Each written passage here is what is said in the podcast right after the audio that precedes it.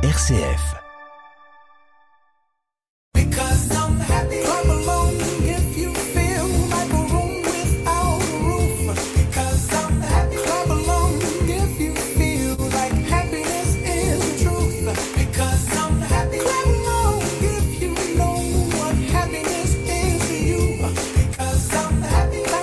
Bonjour, bonjour à toutes et à tous. Aujourd'hui, nous partons en promenade à Mons, la cité du doudou.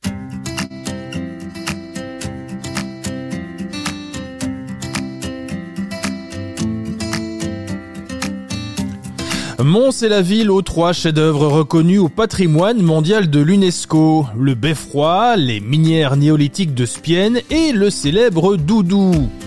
Mons, c'est une cité créative qui évolue sur le plan culturel. Elle est bercée par l'histoire, elle est riche d'un patrimoine architectural et culturel. Elle a été désignée capitale européenne de la culture en 2015.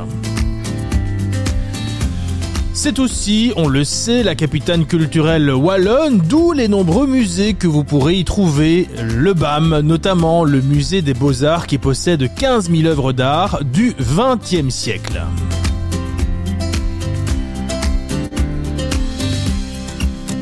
Dans cette émission, Julie Barré vous nous fera découvrir Mons Cœur en Neige, cette saison bien sûr, en cette période hivernale. Nous visiterons l'un des musées de Mons, le Mons Memorial Museum. Nous découvrirons l'un des plus beaux sites européens d'archéologie industrielle du 19e siècle, le Grand Ornu, et puis nous terminerons l'émission par un incontournable, la collégiale Sainte-Vaudru. Et si on se promenait un peu Bienvenue dans Évadez-vous près de chez vous.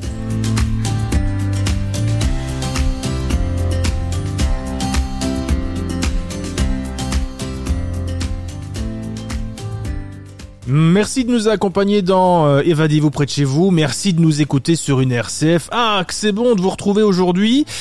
On parle de Mons dans cette émission, la cité du doudou, et on entame cette émission par Mons, cœur en neige. On va parler euh, hiver, on va parler activité hivernale bien sûr dans cette émission pour débuter. Et Julie Barré nous emmène découvrir Mons, cœur en neige. Bonjour Julie. Bonjour à toutes et à tous. Nous sommes aujourd'hui avec Virginie Vandenberg, adjointe à la direction et chargée de projet pour gestion Centre-Ville Mons ASBL. Virginie, bonjour. Bonjour. On parle avec vous aujourd'hui d'un événement phare de cette période de fin d'année, Mons Cœur en Neige, qui se tient partout au centre-ville montois jusqu'au 31 décembre pour certaines activités et jusqu'au 7 janvier pour d'autres. Alors pour commencer, donc il y a énormément d'activités à présenter dans le cadre de cet événement, euh, puisqu'il s'étend sur toute la ville. Mais commençons par parler du concept depuis quand existe Monscœur en neige et quel est son objectif? Donc Monscœur en neige existe depuis 2005. Donc nous travaillons avec euh, David Jean Motte qu'on soit vraiment toutes les décorations, les illuminations, etc. Et l'objectif, c'est vraiment d'apporter une animation pendant les fêtes de fin d'année en centre-ville Montois. On connaît déjà tous le doudou pendant la période plus estivale. Et donc, c'est vraiment d'apporter une ambiance, une, convivialité en centre-ville euh, via les illuminations, la décoration euh, et tout, tout, tout ce qu'on met en place à ce moment-là. Donc, les animations féeriques et magiques pour petits et grands. Oui, justement. Donc, euh, parlons des, des, différents points forts, des points centraux de cet événement. Tout d'abord, sur la Grand Place, il y a le marché de Noël, évidemment. Qu'est-ce qu'on y retrouve? Alors, on retrouve une quarantaine de chalets. Donc, on a des cadeaux, des produits de bouche et de l'oreca, bien entendu, avec de délicieux produits de saison. Au niveau des artisans, on retrouve ben, euh, des articles cadeaux, euh, des cheminées de table, des petits savons, de, quoi pouvoir faire plaisir euh, à sa famille ou à ses amis. Et on retrouve également plusieurs chalets-bars avec la tartiflette, les huîtres, du saumon, enfin vraiment des produits de saison. Donc, cette année, l'invité d'honneur est l'Alsace. Donc, on a également la possibilité, via plusieurs chalets et une grande tour, de retrouver tous ces produits typiques comme les flammes cuches, les tartes flambée de cette région, bah, finalement, qui est proche de chez nous, qui vraiment des produits très gourmands. Oui, justement, la Grande Tour, c'est plutôt original, ça sera un marché de Noël. Euh, oui, donc on en a deux euh, depuis plusieurs années. Donc on a une tour qui est euh, prise euh, par des, une association donc, de deux commerces euh, de deux oreca du centre-ville. Et alors on a une plus petite tour qui est mise à la disposition donc de l'Alsace pour permettre de promouvoir leurs produits. Partons maintenant du côté du marché aux herbes avec la patinoire qui est là jusqu'au 7 janvier, c'est bien ça? Oui, donc en fait là on a voulu laisser la possibilité ben, aux, jeunes d'en profiter et aux familles d'en profiter pendant les, congés euh, scolaires. Donc elle est ouverte jusqu'au 7 janvier, jusqu'au dimanche 7 janvier. Si on va du côté de la place Léopold, là il y a vraiment des activités très familiales. Oui, donc là en fait, euh, vu que cette place a été euh, fraîchement restaurée, euh, on y a installé donc des attractions foraines pour petits et grands. Donc il y a un bateau pirate, il y a un petit train, vraiment pour les plus petits. Il y a également un Luna Park de Noël et également un cirque. Donc les rêveurs de Noël avec des numéros époustouflants avec des artistes internationaux. Et donc on conseille de réserver ses places si on veut être sûr de pouvoir assister au spectacle. Il y a plusieurs séances réparties sur toute la semaine. Toutes les informations se trouvent euh, bien évidemment sur le site monsqueurenneige.be. Quand on passe d'une place à l'autre, euh, d'un événement à l'autre de Monsqueur en Neige, c'est évidemment l'occasion aussi de découvrir les commerçants qui se sont aussi parés euh, de couleurs et de lumière pour les fêtes. Tout à fait. Donc on met aussi euh, une importance à décorer les quartiers commerçants. Donc il y a certains balcons qui sont décorés. Il y a toutes les illuminations qui sont mises en place par euh, la ville de Mons qui permettent bah, d'avoir cette euh, ambiance conviviale dans les quartiers commerçants. Et les commerces seront également ouverts les dimanches 17 et 24 décembre pour laisser les gens bah, l'opportunité de flâner dans, dans ces, ces rues vraiment agrémentées de décoration et d'illumination. Quand on regarde le programme de Mons Cœur en Neige, notre attention est, tout de même attirée par le, le côté, l'aspect solidaire de l'événement. Il y a notamment un chalet de la solidarité. Est-ce que vous pourriez nous en dire plus? Oui, donc comme chaque année, il y a un chalet de la solidarité qui permet de la distribution gratuite de soupe tous les jours euh, grâce au soutien de la loterie nationale. Et donc dans ce chalet, euh, on a laissé la possibilité aux associations caritatives, aux mouvements de jeunesse, etc., bah, de venir promouvoir leur activité et par la même occasion bah, vendre des, des, des, petits articles pour pouvoir euh, offrir un Noël solidaire à tout le monde. Au-delà des, activités qui sont installées durant toute la durée de l'événement, il y a également beaucoup d'animations. Euh, alors évidemment, sur monsceurenneige.be, on retrouve l'ensemble du programme. Mais est-ce que vous pourriez euh, nous en présenter une ou deux? Quels sont les plus emblématiques, euh, vraiment les rendez-vous à ne pas manquer? Oui, donc ce week-end des 16 et 17 décembre, c'est un des plus gros week-ends en termes d'animation. On a vraiment euh, ben, toujours la présence de Père et Mère Noël qui sont les grandes stars du marché de Noël les mercredis, samedis et dimanche après-midi. On a également euh, ce samedi la balade des Lumières et Noël au Beffroi. Donc Noël au Beffroi, c'est la descente du Beffroi par Père Noël. Euh, balade des Lumières, c'est un cortège lumineux qui part de la place Léopold jusqu'au Beffroi, justement après pour que les gens puissent profiter des animations de Noël au Beffroi. On a également le marché des créateurs, tout le week-end organisé par la Maison du Design. On a un gros spectacle lumineux et super rythmé par Moss Drum dimanche après-midi. Et alors la traditionnelle marche au flambeau le 17 décembre euh, vers 17h30 au départ de la collégiale Sainte-Vaudre. Oui, donc évidemment plein d'activités à ne pas manquer ce week-end. Avec une telle multitude d'activités, on sent bien que Mon en Neige, c'est vraiment pour tous les publics. Oui, tous les publics, tous les âges, tous les spectacles sont gratuits. Donc ça, c'est une belle chose qu'on permet aussi d'offrir aux gens d'avoir vraiment de la magie. Toutes les animations, donc des ambulatoires, les spectacles lumineux sont gratuits. Monscœur en neige, on l'imagine, c'est aussi évidemment l'occasion de permettre euh, aux visiteurs de découvrir la ville. On, y va, on imagine que c'est un gros attrait touristique. Euh, ça apporte euh, beaucoup pour le tourisme de la ville de Mons. Oui, bien sûr. Euh, donc, on a de nombreux visiteurs euh, qui viennent bah, découvrir le marché de Noël, puisque cette année, on a quand même fait une large communication aussi bien sur le marché flamand et, à l'étranger dans le nord de la France. Donc, on a énormément de visiteurs bah, qui viennent, euh, également des touristes, voir ce marché de Noël qui est, qui est à taille humaine et qui est assez convivial par rapport à d'autres marchés de Noël peut-être plus grands et moins euh, humain. Et donc, c'est une belle retombée ben, pour le, tourisme, pour euh, les commerçants également. Et au niveau culturel, ben, pour l'instant, il n'y a pas vraiment de grosse euh, exposition, mais c'est clair que ça apporte de nombreux visiteurs et une belle image pour la ville de Mons. Oui, du coup, c'est vrai, comme vous le disiez, donc c'est un petit marché, mais dans un gros événement, c'est certainement une des forces de Mons en Liège, c'est le fait que ce soit étalé comme ça sur toute la ville. Oui, donc on a trois sites, comme vous les avez euh, cités tout à l'heure, donc Grand Place, Marché aux Herbes et Place Léopold, qui sont assez proches finalement des uns des autres, puisque le centre-ville montois euh, n'est pas très grand. Donc tout est accessible rapidement à pied. Euh, on passe par les quartiers commerçants, il y a toujours quelque chose à voir ou quelque chose à découvrir. Qu'est-ce que vous diriez à nos auditeurs qui, qui peut-être hésiteraient? Qu'est-ce que vous leur diriez pour les motiver à venir découvrir euh, euh Mons euh, à cette occasion, en cette période de fin d'année? Bah, De ne pas hésiter, puisque encore une fois, toute la majorité des spectacles est gratuite. Et une chose non plus à ne pas euh, hésiter, c'est que le parking est, gratuit le dimanche, le samedi après-midi, et que de la ville de Mons offre deux heures de stationnement gratuit, aussi bien en voirie que dans les parkings couverts. Donc c'est une belle une belle offre aussi lors des fêtes de fin d'année. C'est pour tous les publics. Il y a une patinoire couverte pour petits et grands. Il y a des attractions. Il y a le marché de Noël où on peut venir en famille ou entre amis.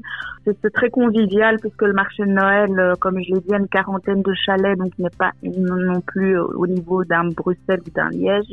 Et donc c'est ce qui permet d'avoir aussi euh, ce côté humain convivial qui est également engendré par tout ce qui est décoration et illumination magique et féerique sur le site. Oui, d'ailleurs, c'est vrai qu'il faut noter qu'il y a également des projections euh, dans l'axe des Capucins, en plus des commerçants, évidemment, que les rues commerçantes qui sont illuminées. Euh, Virginie Vandenberg, c'était ma dernière question. Au-delà de cet événement, euh, un mot peut-être sur la ville de Mons, on l'imagine, c'est quand même une ville à découvrir, même hors de cet événement. Oui, bien sûr. Ben, Mons a son côté historique et patrimoine où il y a ben, de nombreuses choses à découvrir, aussi bien au niveau de la culture que euh, du patrimoine, donc le beffroi, euh, voilà toutes ces choses, de, nombreux musées également qui proposent toute l'année euh, des expositions. Ben, il y, a, y a cet aspect aussi ville plus moyenâgeuse avec ses pavés, etc.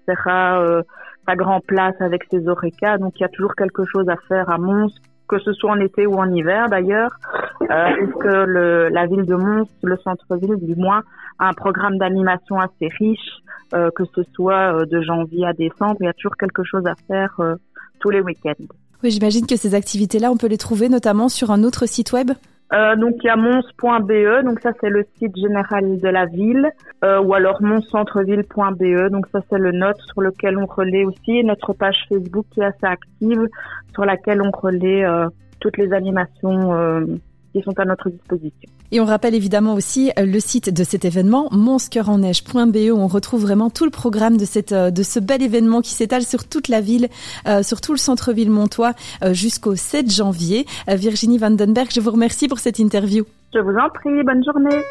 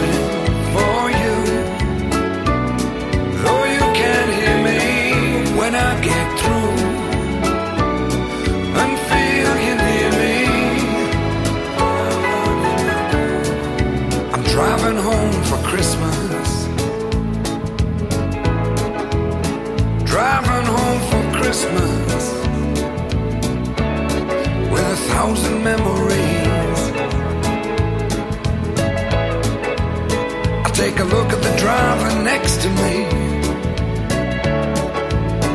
He's just the same.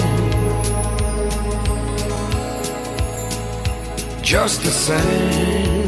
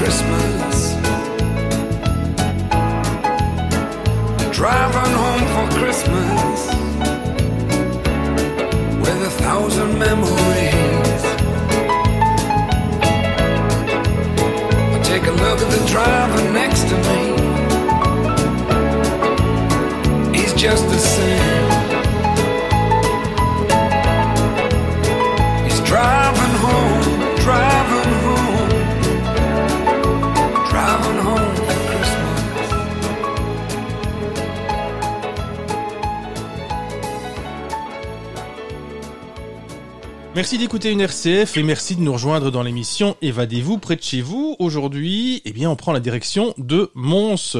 J'ai le plaisir d'accueillir Corentin Roussman. Bonjour Corentin. Bonjour. Vous êtes le conservateur au Mons Memorial Museum. Alors, bah, tout d'abord, expliquez-nous un petit peu où, où- où arrive-t-on? Qu'est-ce que c'est en fait, tout simplement?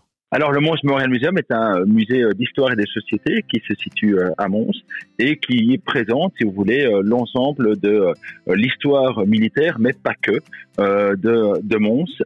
et comment vous expliquer En fait, à travers différents témoignages, vous allez pouvoir rentrer dans la vie d'un soldat britannique, d'un soldat belge, d'un soldat allemand, d'un soldat américain, par exemple, euh, ou même durant l'Ancien Régime, mais aussi euh, être un civil. Et donc, vous allez pouvoir découvrir, en fait, euh, la vie des hommes et des femmes qui ont traversé des moments douloureux comme les guerres, les, épidémies ou d'autres problématiques sociales que l'on peut rencontrer et qu'on a pu rencontrer majoritairement au XXe siècle. Alors, là, on l'a compris, on parle plutôt de, de grands conflits, de grandes guerres. On est plutôt sur quel type de conflit? Plutôt la Seconde Guerre mondiale? Plutôt la Première? Mais en fait, si vous voulez, le musée est séparé en, trois euh, parties. On va parler euh, euh, de ce qu'on dit, on va dire l'ancien régime et le 19e siècle qui va représenter 20%, puis on va avoir euh, euh, 40% pour la première guerre et 40% sur la seconde guerre. Mais véritablement, c'est la partie première guerre mondiale qui est la plus fournie au nombre de pièces et de, comment je vais dire, de, de représentation et d'importance historique ici à Mons. Alors, est- est-ce que c'est étonnant d'avoir un, un tel musée à Mons, justement? Tiens, quand on pense musée euh, de la, de la guerre, par exemple, on pourrait se dire, tiens, c'est plutôt Bastogne, euh, plutôt que Mons, par exemple. Eh bien, en fait, si vous voulez, c'est parce que euh, Bastogne est un, est un grand nom où il y a eu beaucoup de combats, la même chose que, que Waterloo, euh, beaucoup de combats, beaucoup de morts. Euh, mais Mons, en fait, c'est peu connu euh, des Belges, mais il faut savoir que c'est à Mons que les Britanniques ont commencé la Première Guerre mondiale. Et donc, c'est extrêmement important dans la mémoire de, euh, de l'Empire britannique, donc du Commonwealth. Et donc, le premier soldat britannique à mourir durant la Première Guerre mondiale, il tombe à Mons. Et il faut savoir que Mons a été libéré par les troupes canadiennes et britanniques la nuit du 10 au 11 novembre 1918. Et donc, le dernier soldat britannique à mourir de la Grande Guerre, il meurt à Mons. Et le dernier canadien, deux minutes avant la prise d'effet de l'armistice, euh, George Price va aussi euh, décéder. Et donc, ça fait de Mons le début et la fin de la Première Guerre mondiale pour l'Empire britannique. Et donc, en fait, on accueille énormément de visiteurs euh, de Grande-Bretagne ici au Mons Memorial Museum. Et c'est la même la raison pour laquelle le musée a été réaménagé et aménagé comme il est aujourd'hui, en fait. Ça veut dire que Mons, dans les, différents conflits, je vais le dire comme ça, a aussi été une guerre de conflits. Il y a eu, il y a eu des guerres dans le, dans la région de Mons, en tout cas? Ah oui, beaucoup de guerres euh, à Mons, en fait, on se rend pas compte, aussi bien durant l'Ancien Régime, même durant la, ben, pendant la Première Guerre mondiale et aussi durant la Seconde Guerre mondiale. Euh, durant la Seconde Guerre mondiale, on est libéré par les Américains le 2-3 septembre 1944. Les Américains vont faire une poche de Mons, c'est-à-dire qu'ils vont euh, réussir à faire 25 000 soldats allemands prisonniers euh, ici durant la Seconde Guerre. Et donc, c'est des moments forts, importants, euh, stratégiques, mais ça n'est pas resté ancré fortement euh, dans la mémoire comme des grosses batailles euh, mais euh, il y a eu des conflits en permanence ici à Mons. Et je tiens à rappeler que euh, Mons euh, reste une ville militaire parce que c'est sur son territoire qu'est basée euh, la base de, de l'OTAN. Euh, le chef est toujours sur le territoire montois, donc on est toujours dans une dans une ville militaire. Alors, on parle du Mons Memorial Museum dans, dans cette interview.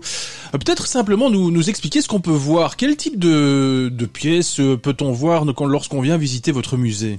Alors, les différentes pièces de collection que l'on présente, donc euh, dans le musée, on, on a euh, 600 pièces, euh, ce qui représente un dixième de l'ensemble de nos collections. Euh, et vous allez avoir euh, aussi bien euh, de l'artillerie euh, que euh, des tableaux, euh, des documents d'archives, des euh, uniformes, euh, des armes. Et, mais il y a aussi énormément de euh, présentations euh, multimédia qui permettent de comprendre ben, comment on passe durant la Première Guerre mondiale d'une guerre de mouvement à une guerre de position. Ensuite, on va trouver énormément, comme je l'ai dit, de témoignages. Et après, durant la partie euh, occupation, aussi bien Première, Seconde Guerre mondiale, mais c'est quoi être résistant, c'est quoi être collaborateur, aussi bien pour la première que la deuxième, voir la différence entre les deux, la question de la mort, la question de, de l'écriture, euh, la question de la difficulté euh, de la vie quotidienne, de, du ravitaillement, de l'éducation, de la culture durant, durant la guerre, et aussi de la mémoire. Ça, c'est un élément important, et donc on va avoir de nombreuses affiches, et le clou euh, de notre collection, finalement, c'est le, le trésor reconnu par la Fédération de Bruxelles, qui est une collection de tambours britanniques et canadiens de la Première Guerre mondiale, euh, qui, euh, euh, en fait, si vous voulez, sur tous ces tambours, on va retrouver les Battle Honor, donc c'est les différentes batailles que les régiments auxquels ils ont participé, ce sont tous des régiments qui se sont battus euh, à Mons durant la Première Guerre mondiale, et donc c'est une collection extraordinaire qui vaut vraiment la peine d'être d'être- vue. Et après, eh bien, on a pour la Seconde Guerre mondiale de nombreux objets, de nombreux documents d'archives et de vidéos d'archives qui sont accessibles aussi. Et on finit avec une Jeep Willis euh, qui présente euh, véritablement la libération. Euh, et vous avez aussi la possibilité de vivre une expérience immersive dans laquelle vous mettez un casque euh, en euh, 360 et vous euh, revivez le vécu d'un soldat euh, allemand en 1944, d'un soldat euh, euh, américain, des civils et des résistants euh, à la même période. Et donc, c'est, euh, vous avez en fait euh, la possibilité de découvrir énormément de Et vous le disiez, c'est vrai que c'est étonnant, euh, vous avez pas mal de touristes anglais en fait, c'est ce que vous disiez tout à l'heure C'est ça, on a euh, pas mal de euh, visiteurs britanniques et euh, il faut toujours jumeler en fait la visite du Mons Memorial Museum avec le cimetière militaire de Saint-Symphorien. Le cimetière militaire de Saint-Symphorien est à 3 km euh, du centre-ville de Mons, dans le village de Saint-Symphorien, très facile à trouver. Et là, vous allez vous retrouver dans un cimetière qui euh, présente plus ou moins 230 euh, tombes de soldats britanniques deux Canadiens et 280 tombes euh, de soldats allemands. Euh, c'est un endroit extrêmement symbolique euh, dans lequel on a fait en 2014 une grande que le gouvernement britannique a fait une grande cérémonie commémorative dans lequel il y avait la famille royale de, de Grande-Bretagne qui était là avec le président allemand et donc c'est un lieu fort de sens et fort de, de symboles et ce cimetière est, est vraiment à découvrir. Il est classé par la région wallonne et il est en phase d'être reconnu euh, comme patrimoine mondial par l'UNESCO. Donc coupler les deux, c'est vraiment intéressant. Et alors, euh, vous êtes situé où? Parce que c'est vrai qu'on en, on en a pas parlé. Est-ce que vous êtes vraiment situé au centre de Mons ou plutôt euh, à l'écart? Donc euh, le Mons Memorial Museum est situé sur le boulevard euh, périphérique de Mons. Euh, donc ça veut dire que de la Grand Place, on est à 10 minutes à pied euh, de la Grand Place, mais on est en bord de ville, ce qui permet des facilités de, de parking. De la gare, on est un peu à l'opposé de la gare, on est à 20 minutes à pied, mais euh, on se situe euh, dans l'ancien bâtiment qui est la machine à eau. Euh, L'ensemble du bâtiment a été restauré en 2015 et alors c'est très facile à voir, à trouver parce qu'on a un char Sherman euh, de la Seconde Guerre mondiale en face du musée, donc euh, on peut pas on peut pas le louper. Dites-moi de manière plus générale, ben, euh, c'est vrai qu'il y a une offre assez importante en termes euh, muséal euh, au niveau de, de Mons. C'est vraiment une richesse, en tout cas au niveau de la ville. C'est une richesse extraordinaire. On a les musées de la ville de Mons, euh, le BAM, l'Artothèque, le Beffroi, le musée du Doudou, mais après on va le MMM évidemment, mais après il y a d'autres euh, d'autres euh, sites euh, muséaux comme euh, le musée d'histoire naturelle ou euh, le Mundaneum ou le Mumons, le, le musée de euh, l'université. Et donc quand vous venez à Mons euh, pour le week-end, eh bien euh, vous avez vraiment la possibilité de visiter euh, tous euh, ces sites muséaux et c'est euh, vraiment ben, la position de capitale culturelle de, de la Wallonie quoi. Euh, Corentin, je, je rappelle que vous êtes le conservateur du, du Mons Memorial Museum. Corentin, peut-être une, une question plus générale sur Mons. Allez, est-ce que vous vous conseilleriez à, ceux qui nous écoutent de passer par Mons dans les prochains jours, dans les prochaines semaines?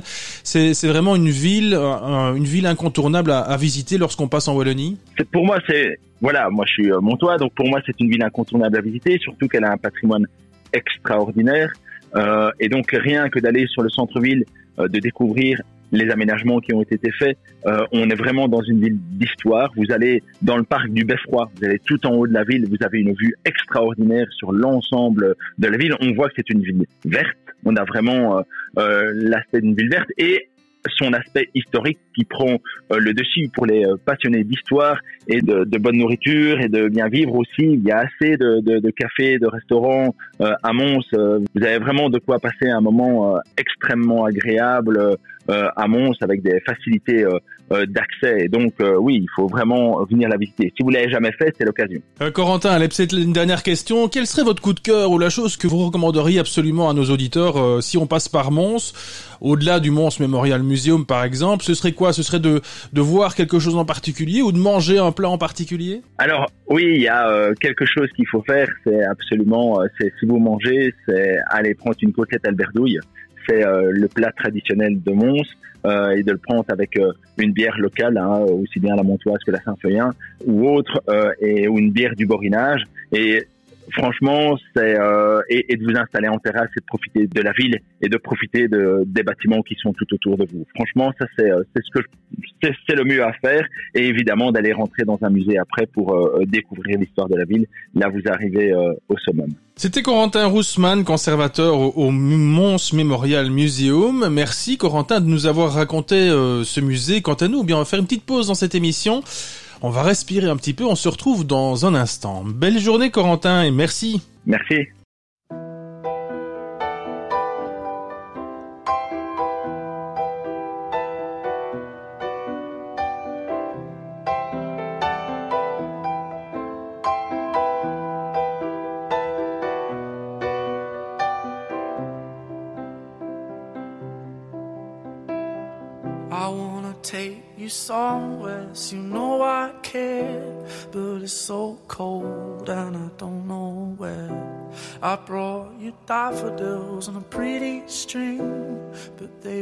Flower like they did last spring. And I wanna kiss you, make you feel alright. I'm just so tired to share my nights. I wanna cry and I wanna love, but all my tears have been used up on another love, another love.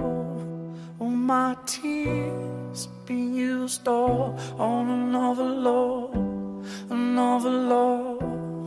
All my tears have been used all on another love, another love. All my tears have been used all.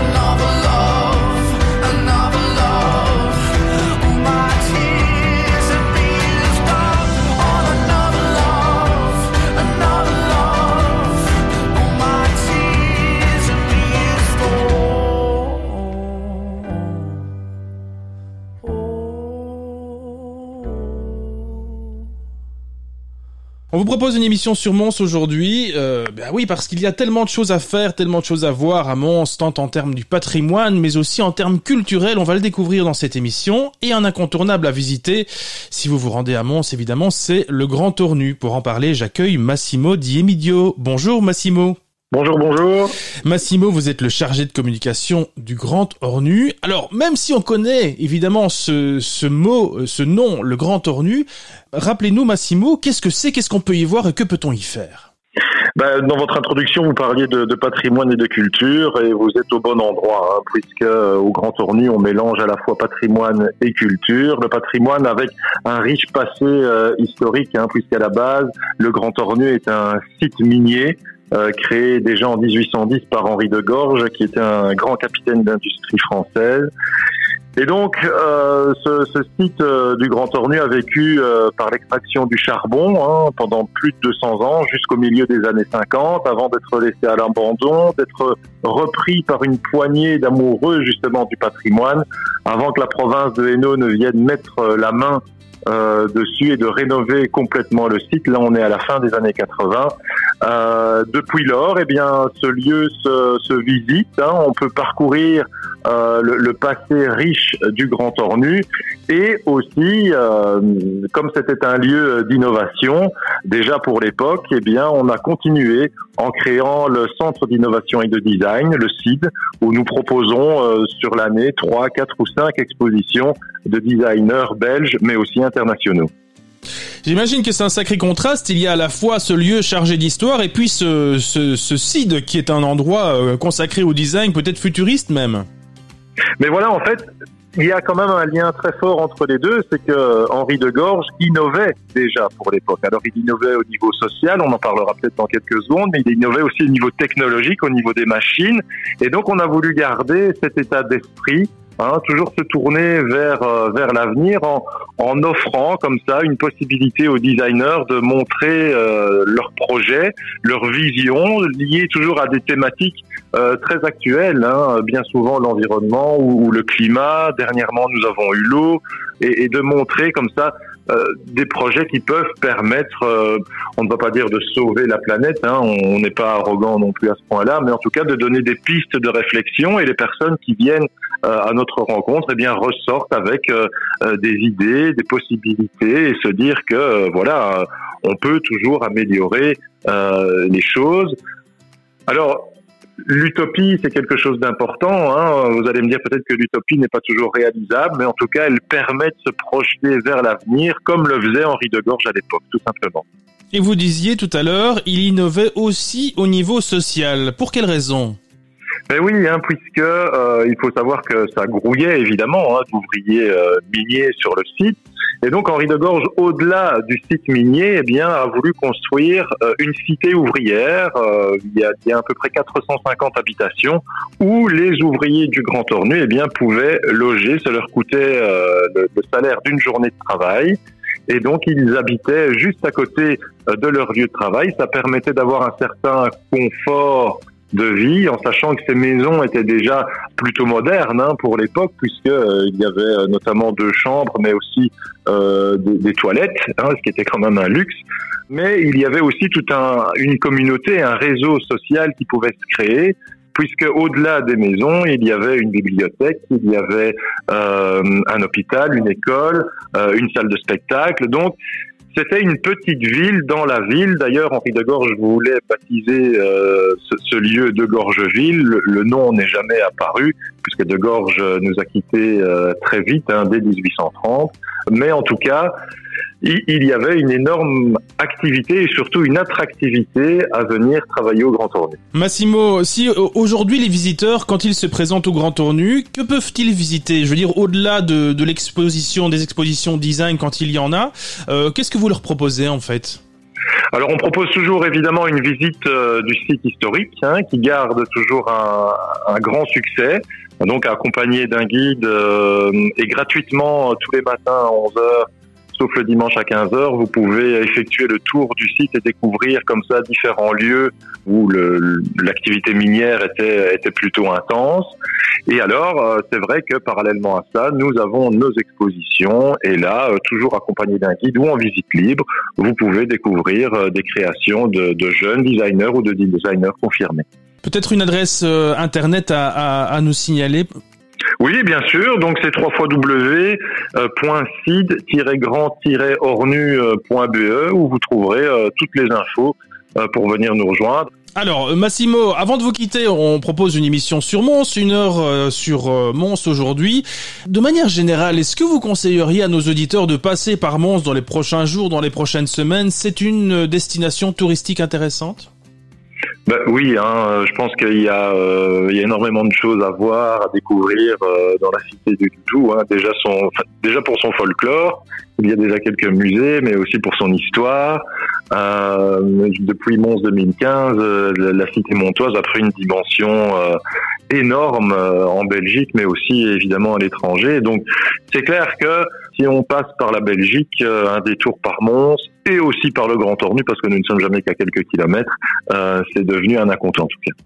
En tout cas, merci beaucoup Massimo. Je rappelle que vous êtes euh, chargé de communication au Grand Tournu. Quant à nous, on fait une petite pause dans cette émission. On se retrouve dans un instant pour continuer l'exploration de Mons. Belle journée Massimo, à bientôt. Merci à vous aussi, au revoir. Je reviens. Je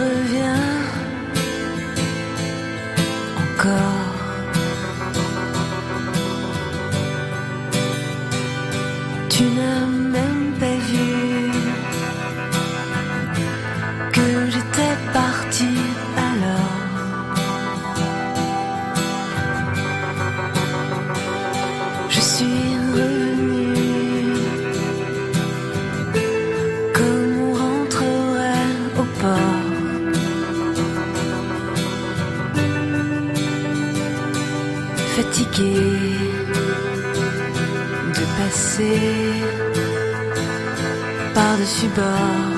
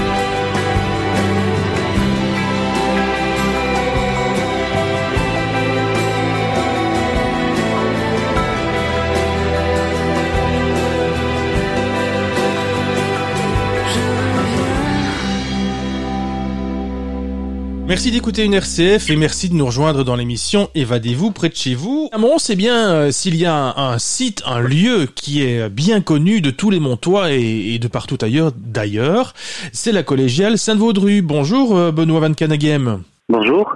Alors Benoît, vous êtes euh, le conservateur de la collégiale et de son trésor.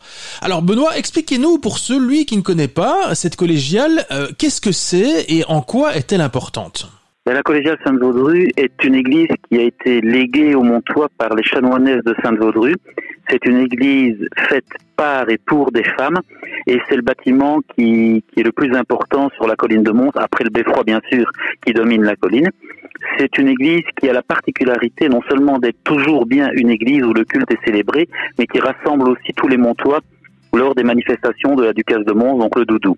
C'est une église qui témoigne d'une volonté euh, architecturale importante entre le 15e et le 17e siècle. 172 ans pour construire l'édifice et 172 ans avec un, suivi architectural sans modification. Cette église est restée euh, unique de par son style et quand on y entre, on est pris par la verticalité, on est pris par l'unité de style et on s'imagine un bâtiment qui aurait été posé en une fois sur le sol euh, tellement euh, les, éléments s'accordent bien les uns avec les autres. Alors on parle souvent de, la gare de Mons qui, met de, depuis plusieurs années si longtemps à être construite, mais quand vous me dites 172 ans pour construire la collégiale, c'est vrai que c'est énorme.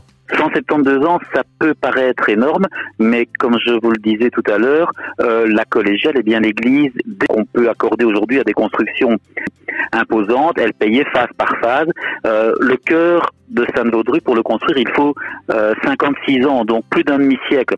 Le transept qui suit, il faut encore un quart de siècle. Et puis pour la nef, on va travailler pendant un siècle. On avance étape par étape en fonction des revenus des chanoinesses, en fonction des revenus du chapitre de Sainte-Vaudru mais sans jamais oublier que les chanoinesses ont fait construire du démesuré. Et j'ai envie de dire que plus la construction durait, plus elles avaient la possibilité de donner du travail à toutes sortes de métiers dans la région. Les tailleurs de pierre, les maçons, les couvreurs, les charpentiers. Donc une construction qui s'étalait, qui s'agrandissait, ben pour les chanoinesses, c'était une façon de, rétribuer du travail et peut-être plus utile que si elles n'avaient fait que la charité aux personnes qui vivaient autour de la collégiale. Alors vous parliez d'un trésor tout à l'heure, ça veut dire qu'il y a aussi quelque chose d'important au sein de la collégiale il y a une pièce que l'on appelle le trésor, c'est l'ancienne salle capitulaire des chanoinesses, et dans cette pièce sont conservées euh, des, des, œuvres, des œuvres qui témoignent du goût des chanoinesses, euh, que ce soit des calices, des reliquaires, des ciboires, des ostensoirs. Euh, nous possédons aussi un livre d'heures de 1490-1508, plus ou moins. Euh, les petites œuvres en albâtre de Jacques Dubreuil qu'on ne peut pas laisser exposer dans la collégiale, et également des linceuls, des linceuls qui ont enveloppé les reliques de Sainte-Vaudru, dont un linceul d'origine byzantine, fin 7e, début 8e, qui enveloppe les reliques de Sainte-Vaudru entre 1157 et soit la Révolution française, soit 1887. Et puis vous avez aussi cité quelque chose de, de capital, d'essentiel à Mons, c'est la Ducasse de Mons, le doudou. En quoi est-ce que la collégiale est liée à, ce folklore? La collégiale, j'ai envie de dire que c'est un des deux centres de la Ducasse de Mons avec l'hôtel de ville qui est sur la Grand Place. Et dans la collégiale, il y a plusieurs manifestations essentielles de la Ducasse qui se, qui se déroulent. Le samedi après-midi, veille du dimanche de la Trinité, vers 14h, 14h30, le dragon vient à la collégiale pour être exposé devant le quart d'or. Et au même moment, le bourgmestre de Mons offre pour le reliquaire de la tête de Sainte-Vaudru une couronne de roses rouges naturelles et c'est un geste qui se perpétue depuis le milieu du XIIIe siècle. Le soir, le samedi soir dans la collégiale, a lieu la cérémonie de descente de la chasse de Sainte-Vaudru. C'est un reliquaire néogothique de 1887 qui est descendu dans la collégiale, rempli de monde, de montois, croyants ou non d'abord, euh, des Montois. Ils sont Montois avant d'être croyants ou non croyants. Et au cours de la cérémonie, le doyen de Sainte-Vaudru escorté du président de la fabrique d'église et du président de la procession du quart d'or, confie la garde du corps saint de Madame Sainte-Vaudru au bourgmestre de Mons, qui répond qu'il accepte la garde de Vaudru au bourgmestre de Mons, qui répond qu'il accepte la garde du corps saint depuis qu'il sera hors de cette église jusqu'à rentrer, il sera, et il termine, et les Montois le disent quasiment en même temps que lui, en disant, pour qu'il ne, qu'il ne court aucun danger ni péril dans cette ville. Et à ce moment-là, juste quand il prononce ville, les grandes orgues, les trompettes thébaines, les timbales jouent le doudou qui est joué non seulement, mais qui est chanté par les gens. Et c'est un moment magique euh, dans la collégiale que ce premier doudou de Ducat. Le lendemain matin, après la messe solennelle, la chasse est posée sur le quart d'or la procession se déroule dans les rues de la ville. Et à midi, le quart d'or remonte la rampe Sainte-Vaudru qui borde la collégiale et est rentré dans la collégiale avec un doudou qui est joué, mais d'une doudou qui est joué, mais d'une façon tout à fait spéciale à ce moment-là parce que dans les 3-4 minutes qui vont suivre ce moment de doudou, ben, le combat entre Saint-Georges et le Dragon démarre de la collégiale vers la Grand Place et c'est ça le lien entre la collégiale et l'hôtel de ville sur la Grand Place. On ne pouvait pas évidemment proposer une émission sur Mons sans parler de la Ducasse et du Doudou et de la collégiale Sainte-Vaudru bien évidemment. Merci Benoît Van je rappelle que vous êtes le conservateur de la collégiale et de son trésor. À très bientôt Benoît. À très bientôt, bonne journée. C'est déjà la fin de cette émission. Merci de nous avoir accompagnés dans Évadez-vous près de chez vous. Merci de nous écouter euh, dans nos programmes d'une RCF. Quant à nous, eh bien, on se retrouve bientôt pour d'autres destinations touristiques. Je vous souhaite une excellente journée.